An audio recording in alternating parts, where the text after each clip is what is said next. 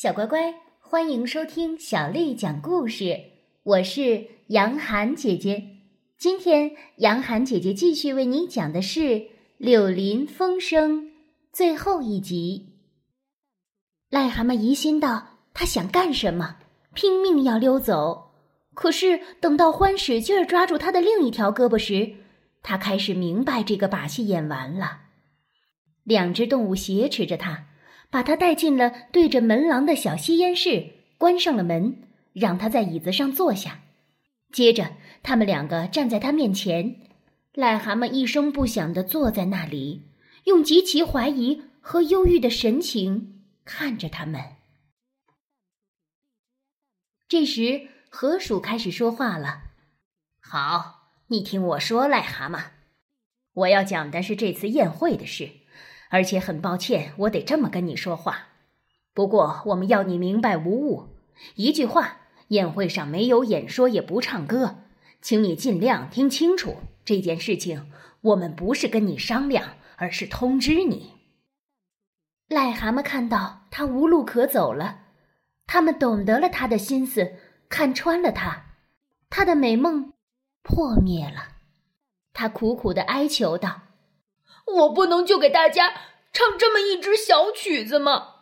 河鼠斩钉截铁地说：“不行，小曲子也不能唱。”虽然他看到失望的可怜的癞蛤蟆抖动着嘴唇，心里很难受。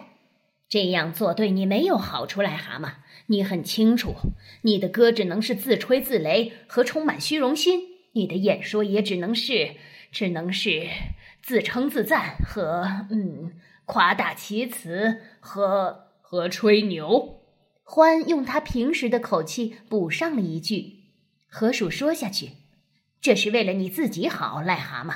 你也知道，你迟早必须翻开新的一页。而现在看来，这伟大的时刻要开始了，这是你一生的转折点。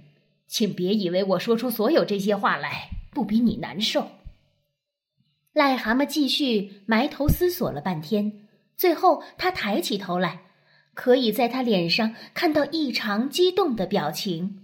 他激动的断断续续的说：“你们说服我了，我的朋友们。说实在的，我本来只求一件小小的事情，仅仅仅仅再让一个晚上热闹热闹、舒畅舒畅，让我开怀听听热烈的掌声。他对于我来说，一直好像是不知怎么的显出我最好的本领。”不管怎么说，我知道你们是对的，而我是错的。从此以后，我要做一只完全不同的癞蛤蟆。我的朋友们，你们将永远不会再为我脸红了。不过，天哪，天哪，这是一个多么严酷的世界呀！他用他的手帕捂住脸，踉踉跄跄的离开房间。河鼠说：“老欢，我觉得我们太残忍了。”我不知道你觉得怎么样？欢阴着脸说：“哦，我知道，我知道。不过只好这么办了。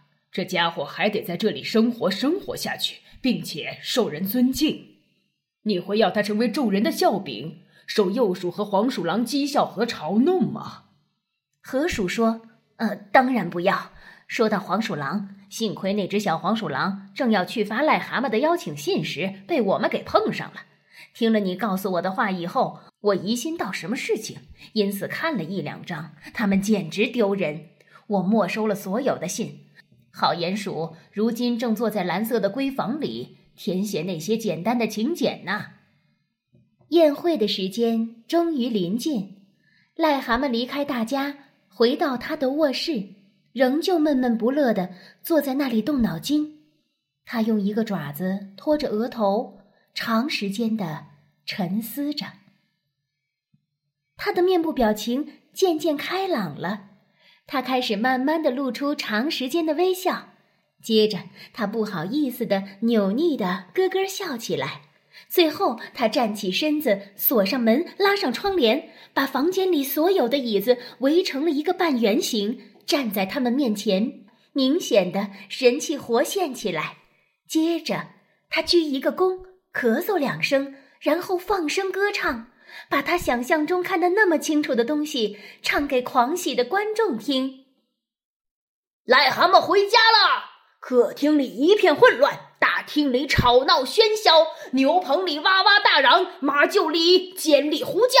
癞蛤蟆回家了，癞蛤蟆回家了。窗子砰砰砰，门里噼里啪啦，黄鼠狼东逃西窜，晕倒在地下。癞蛤蟆回家了，咚咚咚，鼓声响起来了，号手吹起了号，士兵们致敬，汽车喇叭嘟嘟的响，这是英雄回来了，大家欢呼万岁！无啦，让群众有多响喊多响，尽情大叫，为一只动物欢呼，个个为它感到自豪。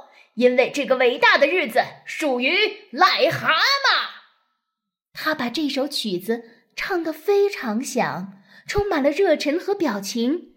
一曲唱完，又从头再来一遍。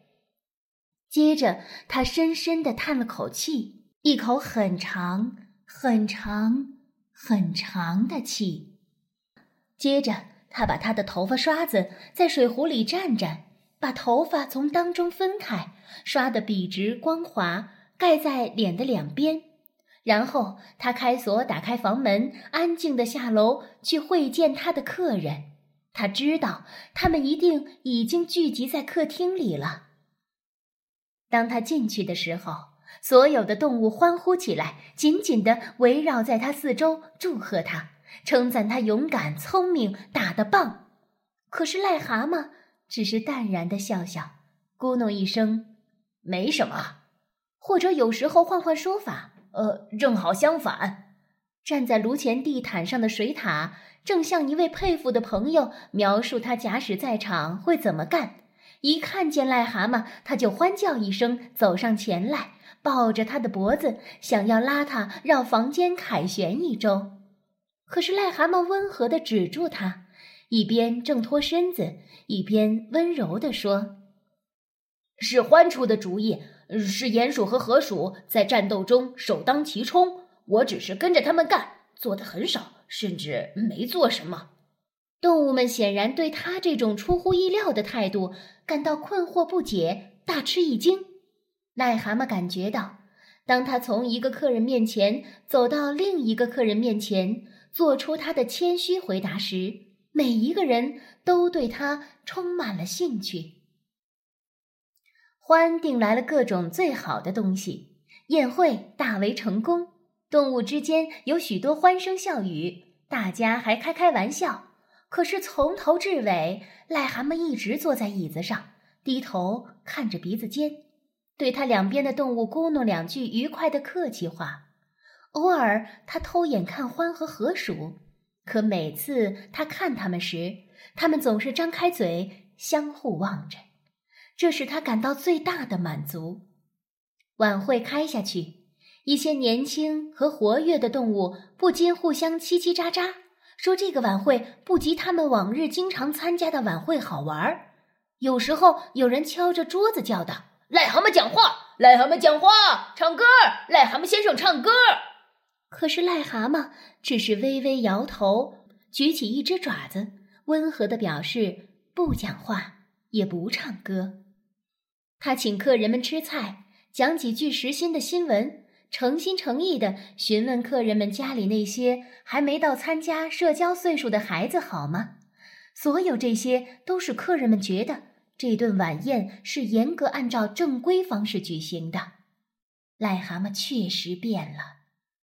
在这次高潮之后，四只动物继续无比快活的过着他们曾经被内战粗暴的破坏了的生活，再也没有受到过捣乱或是侵犯的打搅。癞蛤蟆在和他的几位朋友商量之后，挑选了一根漂亮的金项链，下面有几个镶珍珠的金盒子，把它送给了狱卒的女儿，附上了一封信。连欢看了也承认这封信写的谦恭，用优雅的文笔表达了谢意。与此同时，他还好好的答谢了火车司机，因为让他受了那么多苦和给他添了那么多的麻烦。在欢的强迫下，连大木船上的那个女人也好不容易找到了，他那匹马也考虑周到的赔偿了。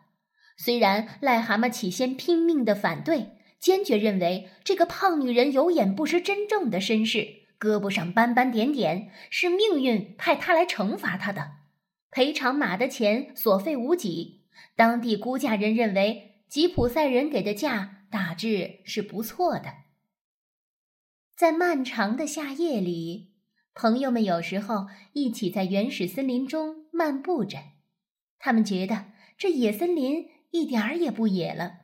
着实叫人高兴的是，看到林中居民多么尊敬地向他们问好，看到黄鼠狼妈妈把他们的那些孩子带到他们的洞口，指着他们说：“哦，看吧，小宝宝，那就是伟大的癞蛤蟆先生。”走在他身边的是勇敢的河鼠，一位可怕的斗士。那边来的是著名的鼹鼠先生。关于他，你们的爸爸讲的可够多了。碰到他们的孩子发脾气不听话，只要对他们说：“如果他们再淘气，可怕的灰獾会来捉他们。”他们就乖乖的不想了。这真是对老獾岂有此理的诽谤。因为他虽然很少和别人交往，却十分喜欢孩子。不过对孩子这么一说，却从来不会不成功。小乖乖，今天的故事就为你讲到这儿了。如果你想听到更多的中文或者是英文的原版故事，欢迎添加小丽的微信公众号“爱读童书妈妈小丽”。接下来的时间，我要为你读的是唐朝诗人李白写的《独坐敬亭山》。独坐敬亭山，唐·李白。众鸟高飞尽，孤云独去闲。相看两不厌，只有敬亭山。众鸟高飞尽。孤云独去闲，相看两不厌，只有敬亭山。众鸟高飞尽，孤云独去闲，相看两不厌，只有敬亭山。小乖乖，晚安。